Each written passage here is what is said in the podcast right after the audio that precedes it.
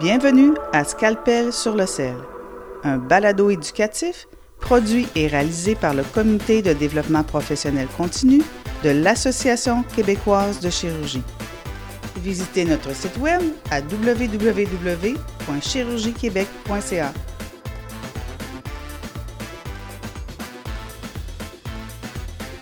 Bonjour, mon nom est Jean-Pierre Gagné du Comité de développement professionnel continu de l'Association québécoise de chirurgie. Bienvenue à cet épisode du balado de DPC intitulé Scalpel sur le sel. Mon invité cette semaine est Dr. Mike Gervais, qui est chirurgienne oncologue à l'hôpital Maisonneuve-Rosemont de Montréal. Mike Kim est graduée de l'Université de Montréal en chirurgie et elle est titulaire d'un fellowship en chirurgie oncologique de l'Université de Toronto. Mike Kim, bonsoir. Bonsoir Jean-Pierre. Ça va bien?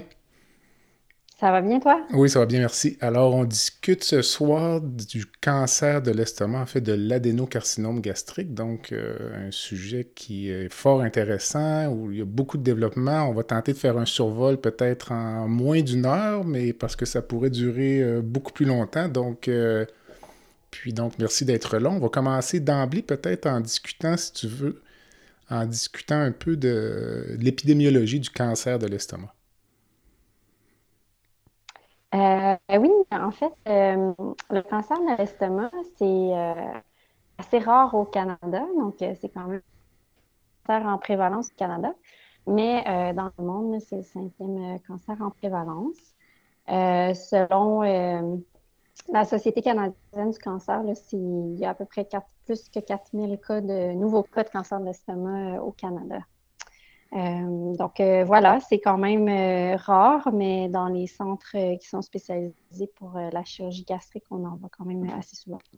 On parle souvent des différences entre l'Est et l'Ouest pour le cancer de l'estomac. Quelles sont les, grandes différences encore aujourd'hui? Ben, en fait, en Asie, le cancer de l'estomac est le cancer le plus prévalent. si on pense au Japon, à, la Corée ou euh, en Chine. Euh, et c'est le cancer de l'estomac est souvent diagnostiqué à un stade précoce parce qu'ils ont un programme de dépistage euh, du cancer de l'estomac.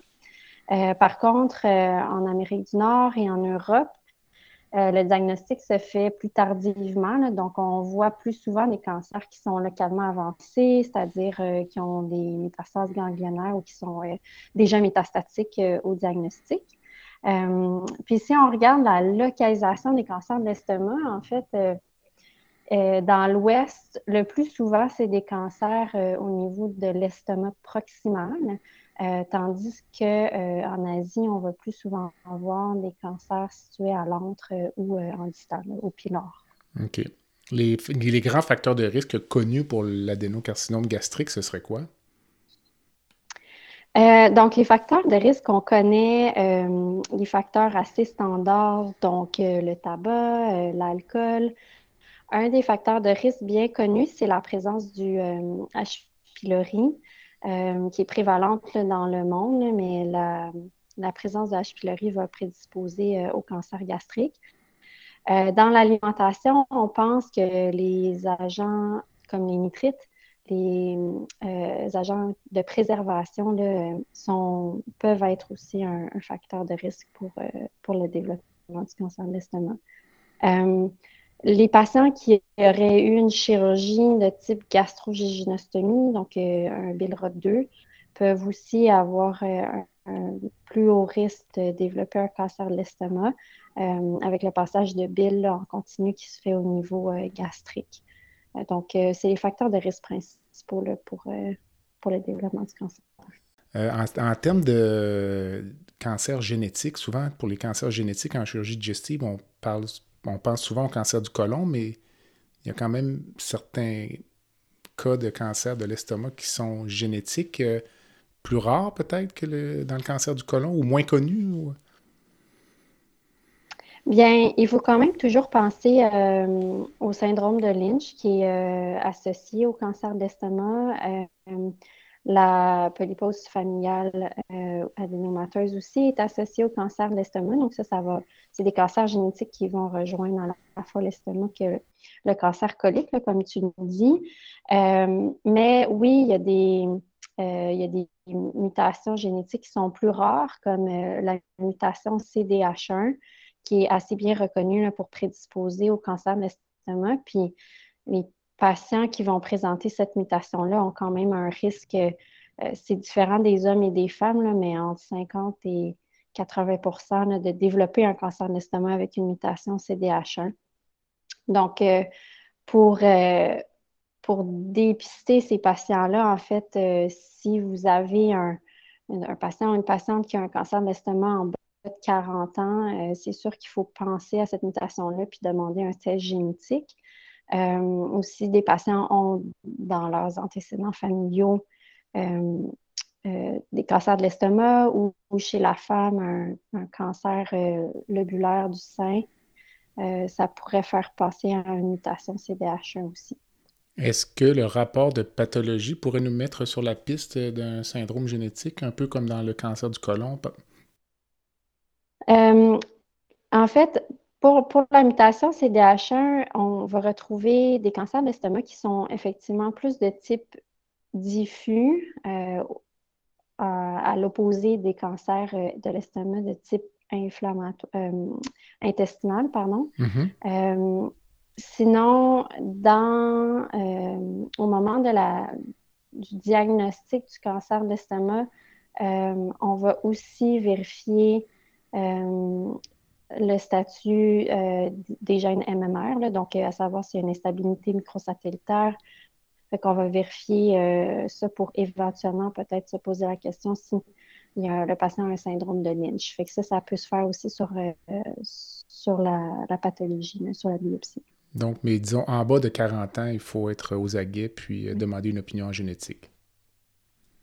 Absolument. En bas de 40 ans, c'est un critère euh, ferme pour demander un test génétique, mais sinon, euh, toujours demander les antécédents familiaux. Puis même en bas de 50 ans, si vous avez des antécédents familiaux qui vous font penser soit un FAP, un Lynch ou peut-être un CDH1, euh, c'est pertinent de demander un test génétique.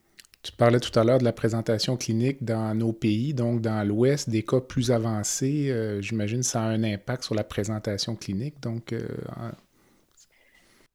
euh, oui, bien souvent nos patients sont, vont se présenter ou le diagnostic va se faire parce qu'ils ont des symptômes. Puis les symptômes principaux, c'est souvent la perte de poids,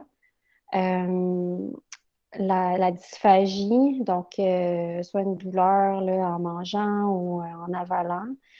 Euh, les patients aussi vont se présenter souvent à l'urgence avec soit du méléna ou des saignements, donc vont avoir une anémie qui peut être sévère au moment du diagnostic.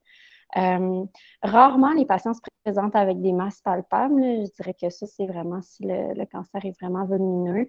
Euh, mais sinon, on peut, euh, à l'examen physique, voir des stigmates de, cancer de l'estomac s'ils ont, par exemple, des métastases ganglionnaires ou euh, le fameux nodule sort Marie-Joseph au niveau de l'ombilic qu'on voit rarement au niveau clinique, mais qui pourrait être un signe d'un cancer sous-jacent. D'une maladie étendue. Exact. Donc, règle générale, le patient se présente, la gastroscopie est faite la plupart du temps, bien qu'à l'occasion ce soit suspecté sur un examen radiologique. Donc, le patient qui t'est adressé a subi une gastroscopie, adénocarcinome gastrique à l'endoscopie. Tu, abordes ça comment, disons, au point de vue de l'investigation euh, paraclinique, disons? Oui. Euh, ben, c'est souvent, effectivement, le premier test qui est fait, là, euh, donc, euh, la gastroscopie, une fois que, qu'on a le résultat de la biopsie qui montre un adénocarcinome, il y a toujours un bilan d'extension qu'on doit faire. Donc, un scan des poumons, un scan abdominopelvien. ça, ça va nous permettre de voir l'extension de la maladie. Est-ce qu'il y a évidemment une métastase à distance? et puis aussi, est-ce qu'on pourrait voir des des ganglions euh, abdominales qui seraient euh, d'allure pathologique ou euh, de l'acide ou de la carcinomatose? à l'OGD, c'est sûr qu'ils vont nous décrire la localisation du cancer au niveau de l'estomac. si jamais on n'est disons pas certain du, du statut ganglionnaire, parce qu'au scan, je dois dire que c'est pas très spécifique pour savoir s'il y a une atteinte ganglionnaire ou pour avoir une, notre T, donc mm-hmm. l'épaisseur de la tumeur sur l'estomac. Euh, parfois, on peut demander une échographie endoscopique pour mieux apprécier est-ce que ça atteint juste euh, la muscularis mucosée ou est-ce que ça s'étend dans la muscularis propria ou dans la séreuse? Puis ça, ça peut nous aider aussi à déterminer notre plan de traitement par la suite. Euh, fait que c'est vraiment pour mieux différencier entre un, je, dirais entre un, T1 d'un T2 ou plus. Là. Euh, l'écho-endoscopie peut être utile pour ça. Euh, peut aussi être utile des fois pour euh, biopsier un ganglion périgastrique, à savoir s'il est pathologique ou pas. Ça peut aider à notre décision de, de le traiter en chimiothérapie néoadjuvante ou pas. Dans quel cas, dans quel cas est-ce que le, tu parlais de l'écho-endo puis de la biopsie d'un ganglion paragastrique? dans notre milieu, nous, souvent, si le ganglion est suspect radiologiquement, on a tendance à le traiter. Parce qu'on se dit, si on fait la biopsie du ganglion et l'écho-endo puis que le résultat est négatif, on a peut-être tendance à surtraiter un peu, entre guillemets, les, patients en chimiothérapie. Donc, est-ce que tu t'en sers souvent vraiment pour aller biopsier un ganglion? Non, je m'en sers plus pour euh, différencier entre un T1 et un, un T2. Euh, je dirais que ça dépend de l'expertise du radiologue aussi. Il y a des radiologues qui vont quand même décrire les ganglions au scan, puis ils vont dire, bon, ils ont un aspect pathologique, parfois c'est non spécifique. Euh, on, s'en sert rarement pour faire une biopsie ganglionnaire, mais ça peut être une utilité de, de l'écho-endoscopie. Mais je, je, dirais que l'utilité principale, c'est de différencier un un T1 d'un T2. Là. Euh, donc, euh, voilà. Pour ce qui est du TEP-scan, est-ce que tu l'utilises de façon systématique ou euh, plutôt ponctuelle?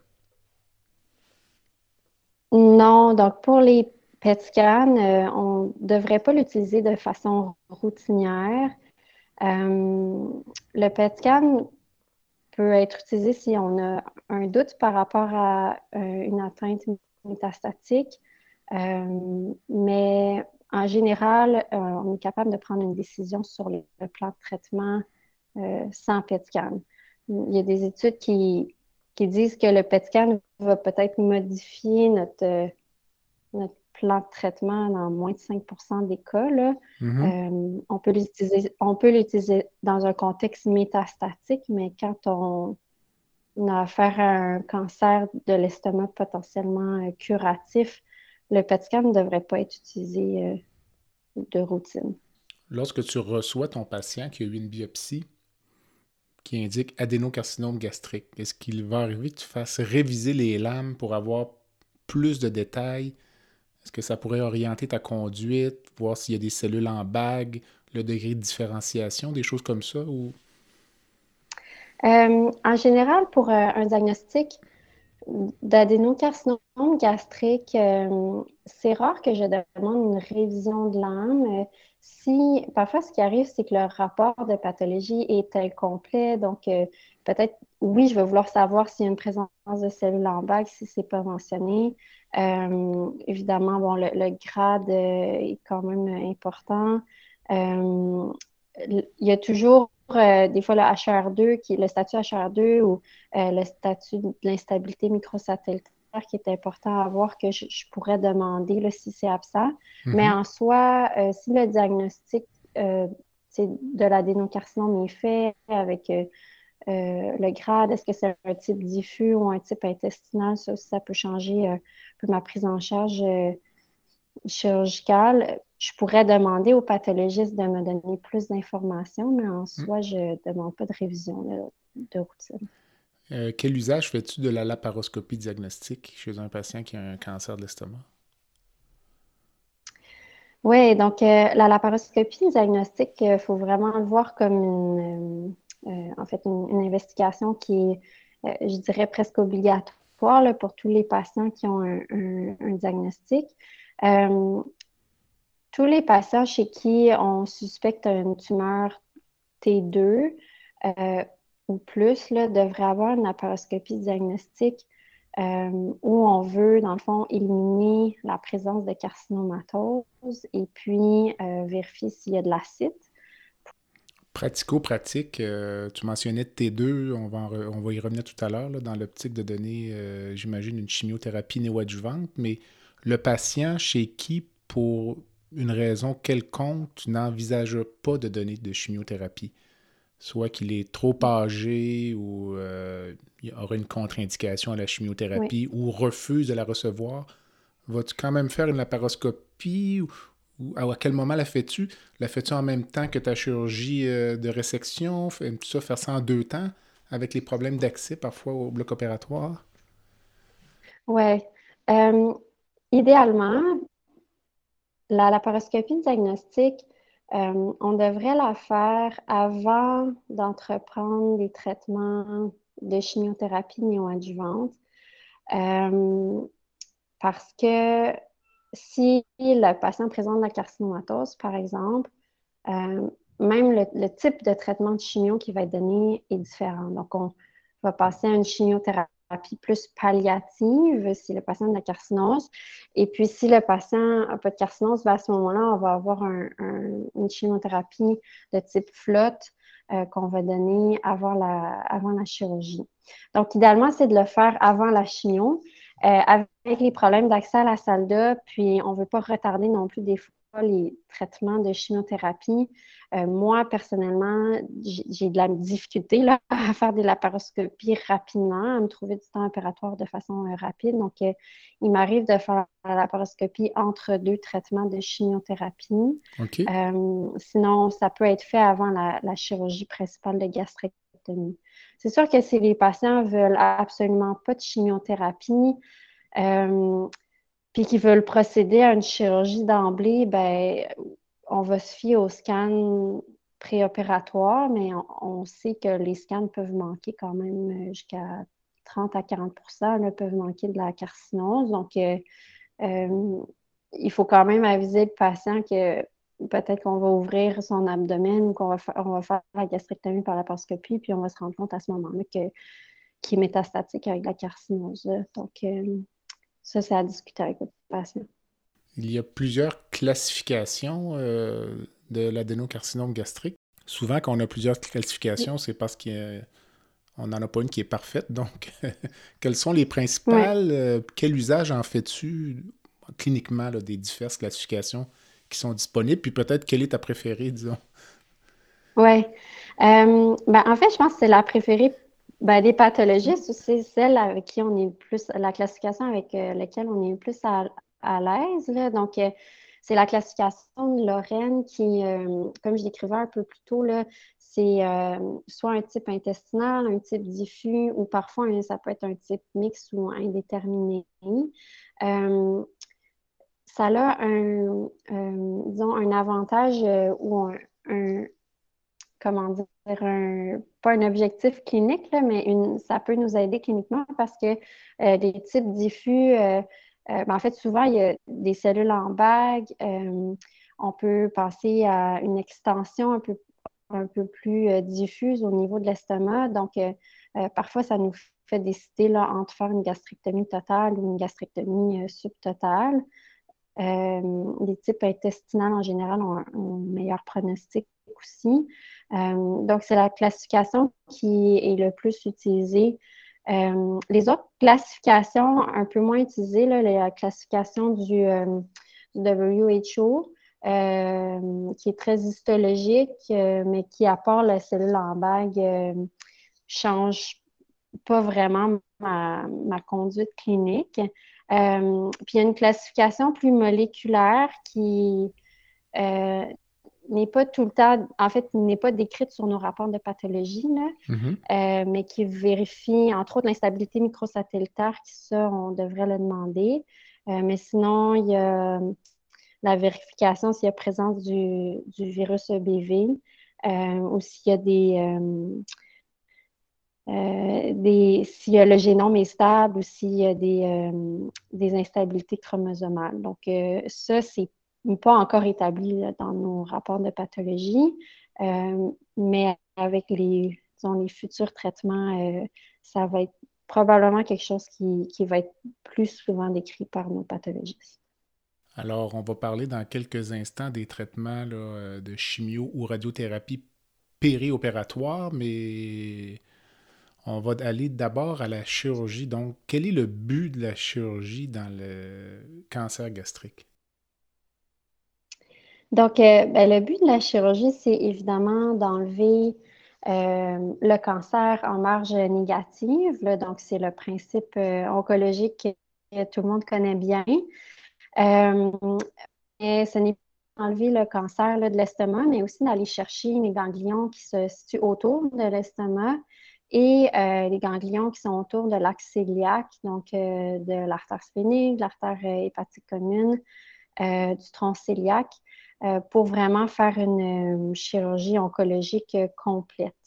Donc, on, s'attend à ce que dans notre spécimen chirurgical, on, ait enlevé au moins 16 ganglions, en plus de la masse de la tumeur gastrique en, totalité. Donc, on vise une résection R0 dans le cancer de l'estomac. Il n'y a pas de bénéfice à faire une chirurgie R1, disons, ou R2. Exact. Donc, on veut surtout pas, euh, oui, laisser euh, de la tumeur en place. Là, à ce moment-là, il n'y a, pas de, a pas de bénéfice euh, pour le, patient. Donc, si on a une néoplasie gastrique qui envahit d'autres organes, à partir du moment où les autres organes sont résécables de façon sécuritaire, on vise une résection en bloc de tous ces organes-là. On pense souvent peut-être queue de pancréas, rate, segment de colon transverse faut tout amener ensemble et on est encore curatif à ce moment-là. Donc, ça, peut-être un message important. Là, de... Oui. Oui, donc euh, le plus souvent, comme tu l'as bien mentionné, euh, euh, ça peut être la queue du pancréas, la rate ou le colon transverse. Souvent, le problème, c'est le, le méso du colon mm-hmm. transverse qui est adhérent à la, au cancer gastrique, ce n'est pas en soi le colon, mais évidemment, mm. quand on doit enlever le mésocolon transverse, cette partie de colon-là va être resséquée aussi en bloc. Fait que c'est vraiment euh, euh, de partir en bloc avec, disons, l'autre organe qui serait atteint euh, euh, par contiguïté là, avec le cancer de l'estomac. Euh, ceci étant dit, euh, on le sait maintenant aussi, là, anciennement, on les enlevait tout le temps, là, la rate puis la queue du pancréas, là, mais maintenant, on sait très bien que ces organes-là devraient être préservés si évidemment le cancer n'envahit pas ces organes-là. si on évacuait le sujet de la bursectomie, donc qui a été pratiquée pendant un certain temps, en 2023, y a-t-il place à une bursectomie, donc l'excision des feuillets péritonéaux du méso-colon transverse euh, et ou pancréatique? Oui, ça avait été un sujet euh, relativement à, la mode, je dirais, quand moi j'étais euh, j'étais fellow. puis pour que nos auditeurs comprennent bien, dans le fond, euh, la, la bursectomie, c'est d'aller, euh, comme tu dis, enlever le feuillet péritonéal, donc tout le péritoine qui se situe sur le mésocolon transverse, puis euh, tout ce qui est aussi, en fait, le péritoine qui comme accolé un peu au pancréas, parce qu'on suspectait que avec un cancer de l'estomac, ben, il pourrait avoir des cellules cancéreuses qui se, qui se déposent sur ce feuillet péritonéal-là.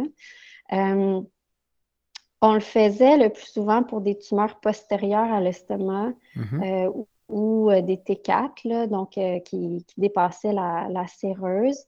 mais ça ne devrait vraiment pas être fait de routine. Puis il y a même une étude asiatique de phase 3 qui avait euh, démontré qu'il n'y avait pas d'avantage vraiment oncologique de faire ça. Euh, donc, euh, non, la bursectomie n'est pas pratiquée de routine pour la chirurgie de gastrectomie. La splénectomie, quelles sont les indications? Oui. Donc, la splénectomie, euh, on va la faire en bloc avec la gastrectomie si le cancer de l'estomac est situé sur la grande courbure et aussi s'il est un T3 ou un T4, euh, où il y a sur un T4, donc une adhérence, le soit au île splénique, euh, ou euh, s'il y a un T3 avec de nombreux, ganglions là, qui ont l'air suspects à proximité du île splénique, à ce moment-là, la splénectomie va être effectuée. Autrement, on va préserver la rate. Euh, si on discutait de la place de la laparoscopie, donc est-ce que c'est sécuritaire, acceptable, recommandé de faire des gastrectomies laparoscopiques pour cancer? En fait, les études ont démontré que oui, la gastrectomie par laparoscopie euh, était euh, équivalente au niveau oncologique par rapport à la gastrectomie ouverte par laparotomie. Euh, je pense que ça, c'est à l'expérience du chirurgien euh, de voir si euh, la gastrectomie par laparoscopie, s'il est à l'aise avec ça. encore une fois, il faut se rappeler qu'il faut être à l'aise de disséquer le long de l'axe cœliaque en laparoscopie pour aller vraiment chercher tous les ganglions à ce niveau-là. C'est ça la difficulté, je, je, pense, de la laparoscopie. Euh, contrairement à la chirurgie ouverte. Et puis, euh, euh, c'est pas une chirurgie comme les gys gastriques, là, comme mm-hmm. tu le sais bien, où là, c'est beaucoup plus facile de le faire en laparoscopie, mais pour les adénocarcinomes, pour faire une lymphadenectomie adéquate, ça peut être un peu plus difficile en laparoscopie, mais si vous êtes un, excellent chirurgien laparoscopique, du top équivalent à la laparotomie. Euh, y a-t-il place à la gastrectomie proximale pour le, un cancer sous-cardial? Ou, euh, ce sont des choses qui sont faites en Asie, mais c'est moins populaire chez nous. Oui. Euh, effectivement, la gastrectomie proximale se fait pour des cancers précoces, mais au niveau localisé au niveau proximal de l'estomac. Par contre, d'effectuer cette anastomie là va causer euh, souvent beaucoup de problèmes euh, de reflux, des fois des sténoses. Donc, euh, c'est n'est pas une chirurgie qui est pratiquée fréquemment, je dirais, en Amérique du Nord. Moi, personnellement, pour les cancers proximales, je vais effectuer une gastrectomie totale. mais je tu as vu toi aussi comment en Asie que la gastrectomie proximale pouvait être faite. Mm, mm. Euh, si tu me parlais un peu des marges, donc souvent plus la marge proximale, la marge distale, on, est un peu limité souvent par euh, le duodénum, donc on s'abute éventuellement là, sur, euh, sur la tête du pancréas. En proximal, tu vises quoi comme marge? Oui, ben en fait, ce qu'on veut au final, c'est sur le rapport de pathologie, c'est une marge qui est négative. Mm-hmm. Par contre, en proximal, ce que j'essaie de viser, c'est une marge de 3 cm euh, euh, pour les cancers un peu plus localisés. Sinon, si on parle des, euh, cancers plus T3, T4, ben, ça serait une marge, en, je dis en théorie, de 5 cm. mais si on fait une gastrectomie, totale, euh, en fait, on va être sur une marge ésophagienne, euh, puis on peut faire une congélation pour euh, s'assurer que notre marge est négative. Donc, je ne vais pas nécessairement aller chercher 5 cm d'ésophage abdominal. Ce n'est pas ça qu'il faut retenir. Il faut vraiment s'assurer que notre marge soit négative à la pathologie. Puis effectivement, en distal, on, est. Euh, c'est le duodénum mm. qui nous empêche d'aller plus loin, parce que sinon, ça, voudrait dire un, un Whipple. Euh, mm. mais ça, il faut bien le prévoir en préopératoire. Là, puis euh, c'est très morbide, évidemment, de faire une gastrectomie avec un, un Whipple. Donc, c'est pas quelque chose qu'on veut se rendre compte au moment de la chirurgie. Pour la marche proximale, ça peut paraître une question euh, peut-être difficile à répondre, mais disons que tu visais 5 cm de marge parce que tu as un T3 diffus, disons. mais vas-tu faire une gastrectomie totale simplement pour aller chercher 5 cm de marge ou parfois tu vas accepter une marge de 3 cm, 2,5 pour éviter la morbidité de la gastrectomie totale. C'est souvent un enjeu, là, comme tu le sais, pour les lésions de la petite courbure. Là, puis, euh, oui.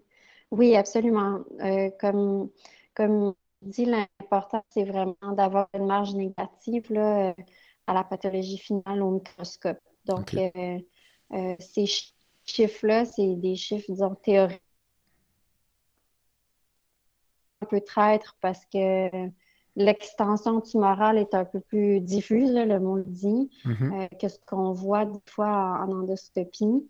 Euh, mais, et, donc, parfois, le titre diffus peut me faire euh, penser plus à une gastrectomie totale que subtotale, mais encore là, L'important, c'est la marge définitive au microscope qui doit, qui doit simplement être négative.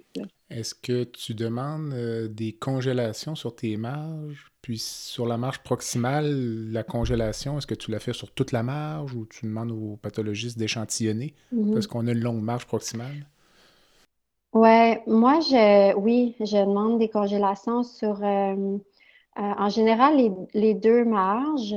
Mais ça dépend encore une fois de la localisation là, sur, le, sur l'estomac. En général, je fais vérifier la marge de façon circonférentielle, mais je vais toujours avec le pathologiste, euh, avec le spécimen de gastrectomie.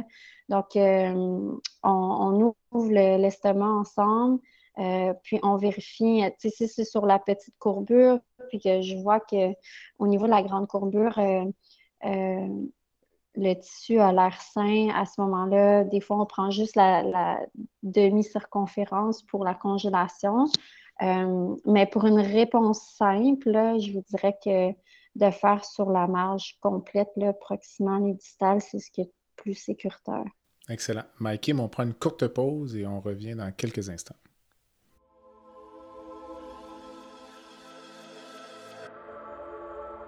Le balado se poursuit dans quelques instants.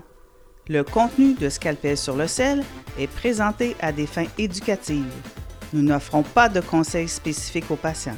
Nous vous encourageons à contacter votre médecin. Votre comité vous invite au 53e congrès annuel de l'Association québécoise de chirurgie qui aura lieu du 18 au 21 mai 2023 au Hilton Lac Lémy à Gatineau. Le sujet du congrès cette année, trauma et reconstruction de parois. La conférence Paul Chevalier sera donnée par Dr Neil Parry, chirurgien ontarien spécialiste en traumatologie et soins intensifs.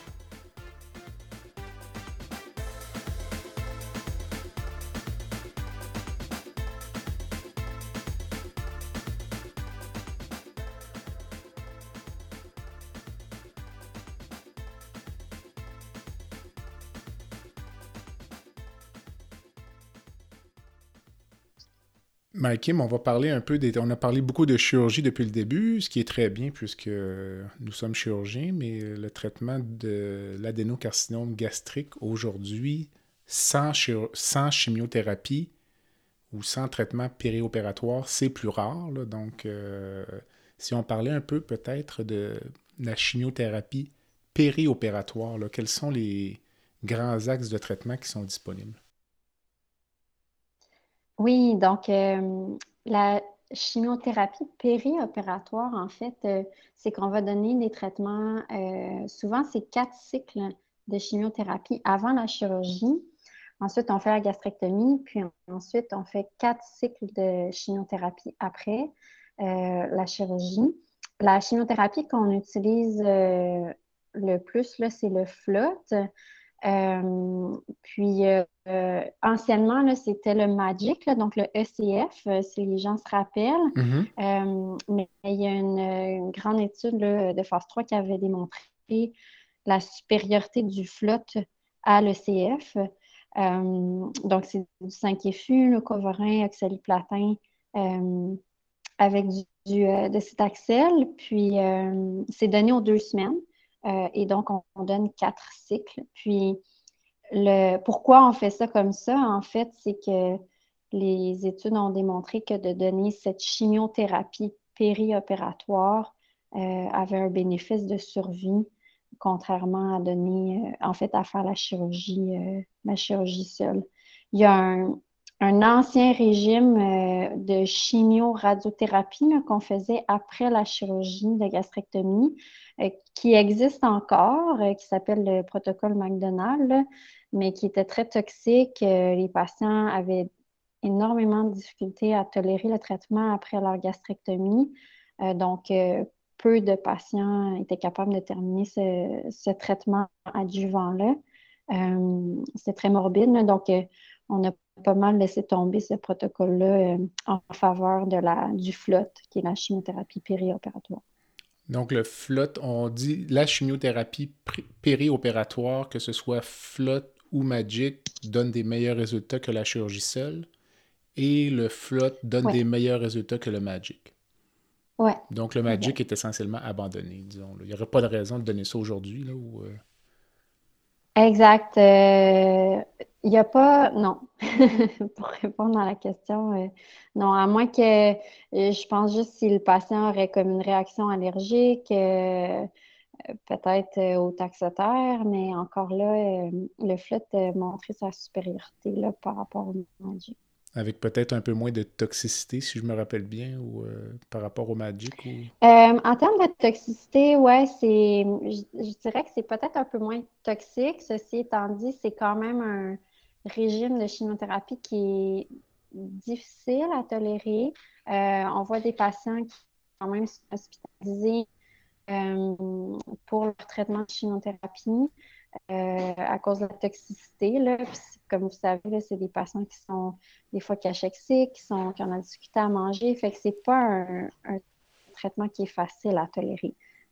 On a parlé tout à l'heure euh, de la dissection ganglionnaire euh, des deux, donc on mettra certaines références dans les notes de balado, mais il y a certains cas où tu ne feras pas de dissection ganglionnaire des deux. par exemple, une lésion qui serait classée T1N0 à l'échographie endoscopique chez ce genre de patient-là ou chez un patient qui, pour une raison quelconque, aurait refusé une chimiothérapie de type flotte, est-ce qu'on peut proposer une chimiothérapie post-opératoire seulement? Et euh, est-ce qu'on a quand même des bons résultats avec ce type de traitement-là? Oui. Euh, en fait, c'est sûr que le bilan préopératoire, puis de stadifier le patient au moment du diagnostic, c'est le plus important pour déterminer euh, le meilleur traitement dès le départ. Euh, par contre, il peut arriver que le patient, pour X raison, soit ne, tolérerait pas la, chimiothérapie avant sa, chirurgie, ou peut-être qu'on a understagé le cancer du patient et qu'on serait allé en chirurgie d'emblée. Parfois aussi, les patients sont opérés, disons, d'urgence, dans un contexte soit de saignement important ou de perforation euh, gastrique. Donc, euh, euh, s'ils ont la chirurgie d'abord et qu'à la pathologie finale, c'est un T2 ou, plus, là, ou mm-hmm. présence de métastases ganglionnaires, oui, en fait, il y a une étude qui s'appelle l'étude classique, qui en fait va donner un traitement adjuvant de chimiothérapie, c'est le CAPOX, euh, donc euh, capecitabine avec oxaliplatin, euh, en adjuvant seul, donc juste après la chirurgie, et il y a des bénéfices de donner ce traitement-là. Donc, oui, on peut donc compenser, si jamais on n'a pas pu donner de chimiothérapie avant la chirurgie, on pourrait en proposer aux patients après. C'est pas le même type de chimio, euh, mais s'il y a un avantage oncologique de survie avec le, avec le CAPOX. Est-ce qu'il y a des cas où, tu vas aller vraiment. C'est plutôt rare qu'on opère des cancers précoces, mais euh, disons que tu irais au bloc opératoire pour un T1B, disons, avec quelques facteurs de mauvais pronostic. Vas-tu faire une dissection D1 ou D2? Parce que ma crainte, c'est toujours euh, d'arriver en post-opératoire, puis au rapport de pathologie, finalement, j'ai une maladie qui est plus étendu que, que ce qui était prévu. Puis là, la chirurgie est faite. On a une dissection sous-optimale. Euh, oui, tu as raison euh, par rapport à ça. c'est très rare qu'on va faire des D1. souvent, les patients, ça va soit être des, des pas mal tous des D2, sinon c'est les petits T1A qu'on arrive à, trouver c'est moins de 2 cm, bien différenciés. Puis ceux-là, je, les envoie en, résection euh, euh, endoscopique euh, sous muqueuse. puis c'est les seuls patients qui vont bénéficier de ce traitement-là, qui est beaucoup moins invasif que la chirurgie. Donc, pour répondre à ta question, c'est vrai que c'est rare qu'on fait des D1. Il faut être assez certain de notre stadification mm-hmm. préopératoire. Euh, parce que sinon, je pense que le D2 est plus formel puis plus définitif comme plan de traitement chirurgical. Tu as parlé tout à l'heure du protocole de McDonald, donc euh, l'étude de l'intergroupe 0116, qui est vraiment tombée en désuétude euh, pour plusieurs raisons. Donc, on pourrait faire un éditorial seulement sur cette étude-là, mais est-ce qu'on doit s'attendre peut-être à voir la radiothérapie revenir dans l'armamentorium thérapeutique au cours des prochaines années dans le traitement de l'adénocarcinome gastrique? Euh, l'association de radiothérapie avec chimiothérapie euh, en adjuvant, comme j'ai bien expliqué avec le protocole McDonald, est très rarement utilisé. Euh, parfois, si on opère un patient et qu'à la pathologie finale, on a une marge positive. Donc, une marge R1, là, je ne parle pas euh, une marge R2 où on aurait comme coupé à travers le cancer, mais mm-hmm. c'est vraiment une marge microscopique positive. Il pourrait parfois avoir un rôle à la radiothérapie adjuvante, mais c'est évidemment, ça a discuté en comité des tumeurs. Euh, sinon, il y a une étude euh, dans les dernières années là, qui avait été faite, c'est l'étude Top Gear, qui est aussi une étude de phase 3 où ils avaient euh, comparé la chimio standard à la chimio-radiothérapie néo-adjuvante, donc avant la chirurgie. Euh, et euh, on n'a toujours pas vraiment les résultats de, survie, les bénéfices oncologiques de cette étude-là. Ça n'a pas été encore publié. ceci étant dit, cette étude-là a été faite avec du Magic et non du FLOT. Ils ont amendé leur protocole en cours d'enrôlement. Euh, je ne sais pas s'ils vont pouvoir vraiment répondre à la question, euh, mais ça a été aussi euh, testé pour, en néoadjuvant pour l'association radio-chimio. Mais je pense que ce qu'il faut retenir, c'est que c'est plutôt la chimiothérapie qui est utilisée. J'aimerais qu'on parle un peu de la maladie euh, métastatique, donc, ou euh, de stade 4. Euh, si on parlait d'abord de la cytologie péritonéale positive à la laparoscopie index, qu'est-ce que tu fais avec ça en 2023? Donc, pour un patient qui a une cytologie péritonéale positive, ce que ça veut dire, c'est que le patient est euh, métastatique, donc c'est un stade 4. Mm-hmm. Euh, et donc, si on, si on, a ces résultats-là, euh, le patient, le standard, c'est qu'il va bénéficier de chimiothérapie palliative. Et donc, il n'y a pas de bénéfice de faire une gastrectomie chez ce patient-là. D'où encore l'emphase qu'on met aujourd'hui sur la laparoscopie diagnostique puis de faire la cytologie péritonéale. Si on s'avance plus dans le sujet, là, euh, des patients qui n'auraient pas de carcinose, mais qui auraient une cytologie péritonéale positive, il y a certaines études en cours pour voir est-ce que de faire de la chimiothérapie hyperthermique intrapéritonéale aurait un effet bénéfique. Euh, la question se pose puis est en disons, cours d'études, euh, mais actuellement, ce qu'il faut retenir, c'est que le standard resterait la chimiothérapie palliative parce que le pronostic de ces patients-là reste en général à moins de 12 mois. Euh, donc, notre standard, c'est ça. Euh, mais on en discute dans des centres spécialisés comme le tien, comme à Maisonneuve-Rosemont.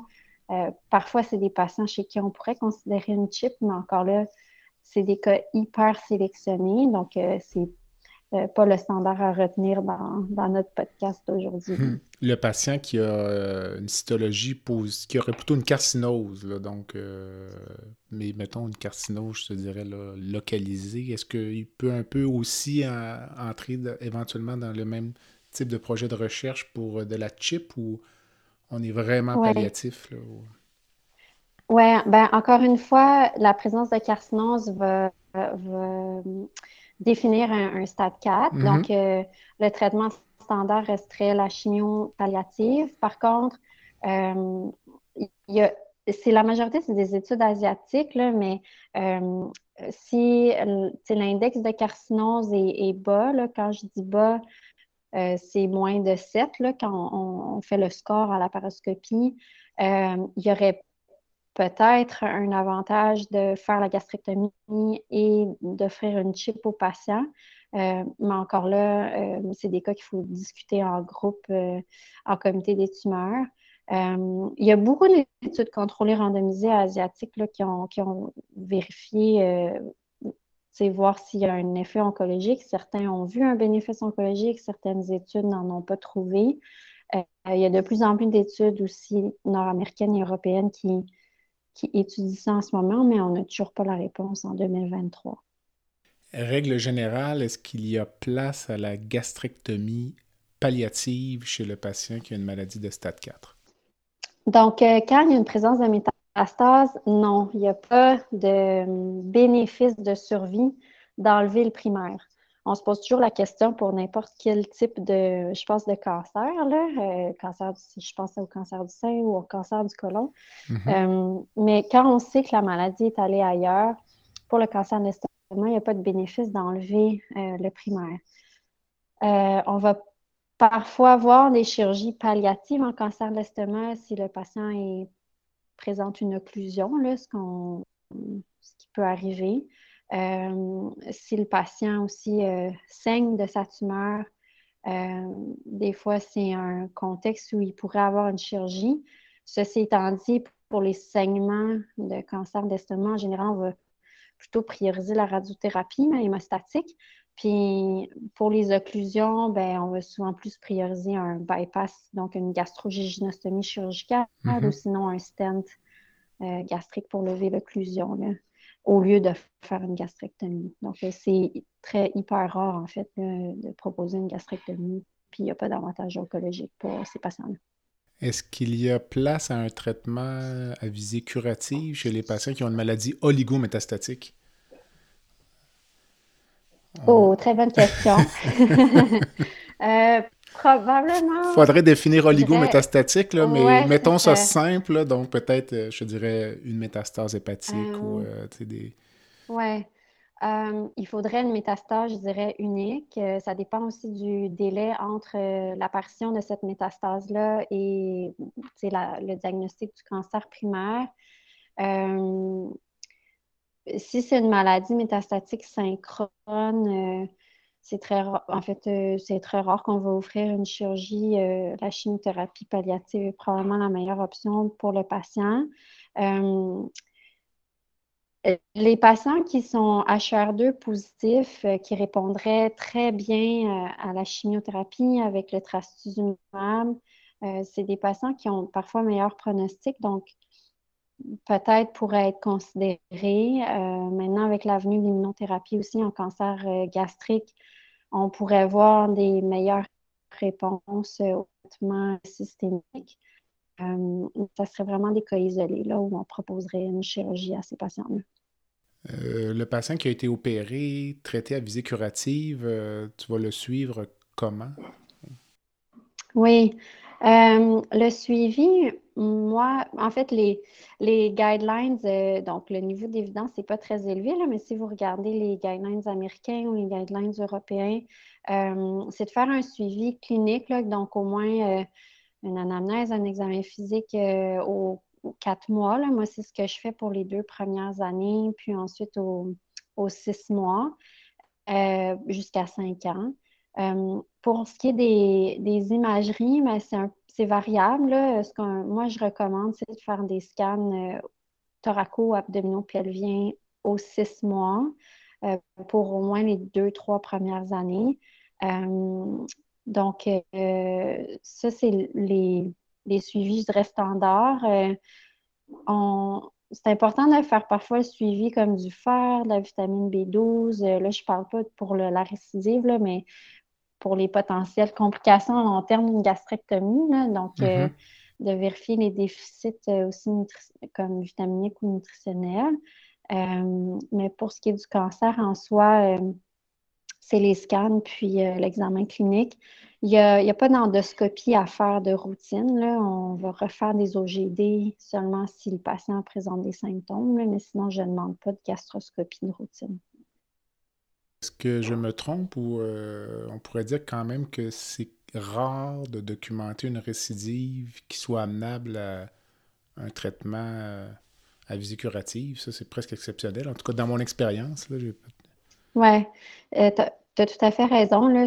En fait, la majorité des, des récidives, euh, malheureusement, c'est de la carcinomatose. Puis souvent, c'est de la carcinomatose euh, étendue euh, chez des patients aussi qui ont, pas, qui ont plus un bon statut fonctionnel ou des métastases à distance. donc, les récidives locales sur, disons, une anastomose, c'est très rare. moi, j'ai encore une jeune carrière, je pourrais dire, mais j'ai juste vu un patient qui avait une récidive, une récidive anastomotique euh, seule, chez qui on, est allé en chirurgie, mais autrement, malheureusement, ces patients-là récidives avec euh, euh, ont pas un bon statut fonctionnel pour tolérer une chirurgie, mais qui serait de toute, façon pas appropriée pour eux. Je pense qu'on a fait un bon tour d'horizon. En conclusion, là, si on peut-être certains messages clés, là, si on voulait résumer un peu la dernière heure de discussion qu'on a eue ensemble? Oui. Euh, ben, je vous dirais que euh, faire un bilan d'extension complet pour avoir euh, une bonne idée du stade du patient, de toujours en discuter en comité des tumeurs, de faire la laparoscopie diagnostique, euh, d'appeler aussi euh, euh, des collègues qui, sont, qui font du cancer de l'estomac plus souvent. Là, si c'est votre deuxième cancer de l'estomac en cinq ans, c'est probablement pas votre expertise. Donc, d'en parler à un collègue qui en fait, qui en fait plus souvent ou de le référer, on est capable de, de prendre des décisions qui sont euh, peut-être plus approprié pour, euh, pour ces patients-là. Euh, toujours impliquer les oncologues, évidemment, médicaux. Je pense que vous avez bien compris que la chimiothérapie a un rôle essentiel. puis, on, en a un peu moins parlé aujourd'hui, mais s'assurer de l'état nutritionnel du patient, c'est hyper important mm-hmm. qu'il y ait une consultation en nutrition tout au long, en fait, avant leur chirurgie, après, à long terme. Euh, parce que ça a un impact, euh, la gastrectomie a un, impact important sur leur vie quand même à long terme. Euh, je pense que tu as bien vu comment les patients évoluent en post-opératoire, puis c'est pas c'est des chirurgies majeures avec un impact fonctionnel important. Tout, à fait. Puis ben, ça revient un peu à ce dont on discutait tout à l'heure. On parlait des marges proximales. Puis ici à Québec, je te dirais qu'on on a tendance à accepter des marges proximales peut-être un peu plus serrées pour éviter la gastrectomie totale. Parce que la morbidité est complètement différente au niveau de la qualité de vie entre une totale ou une subtotale. Oui, c'est ça. Comme euh, je pense qu'on a bien mentionné, là, on, veut des marges négatives. Donc, euh, c'est théorique de viser des, marges euh, de 5 cm. D'autant plus que, comme tu le disais, paradoxalement, la récidive anastomotique est relativement rare. Donc, on vise des marges de 3 à 5 cm, mais dans les faits, la récidive est souvent péritonéale, donc euh, c'est peut-être un des, mystères qui reste à élucider. Alors, euh, Mikey, merci beaucoup. Oui. Ben, ça me fait plaisir. Merci de m'avoir invité. Alors, euh, ceci complète le balado sur l'adénocarcinome gastrique avec Dr. Mikey Gervais. Le comité de DPC de votre association vous invite à rester près de votre téléphone car nous allons continuer à vous soumettre d'autres balados tout aussi intéressants. Sur ce, merci et bonne fin de journée. Chaque jour, il faut que j'ouvre, j'opère et je. Moi, fenêtres, j'en vois pas, j'ai des artères plein les bras renaître mis en état. Sur terre, pas deux comme moi. Je voulais avoir la gloire. Je vis dans le bloc opératoire. Je voulais avoir la gloire. Je vu dans le bloc opératoire. Oui, je brandis mon bistouri, oui. Je brandis mon bistouri, oui. Je brandis mon bistouri, oui. Je brandis mon bistouri.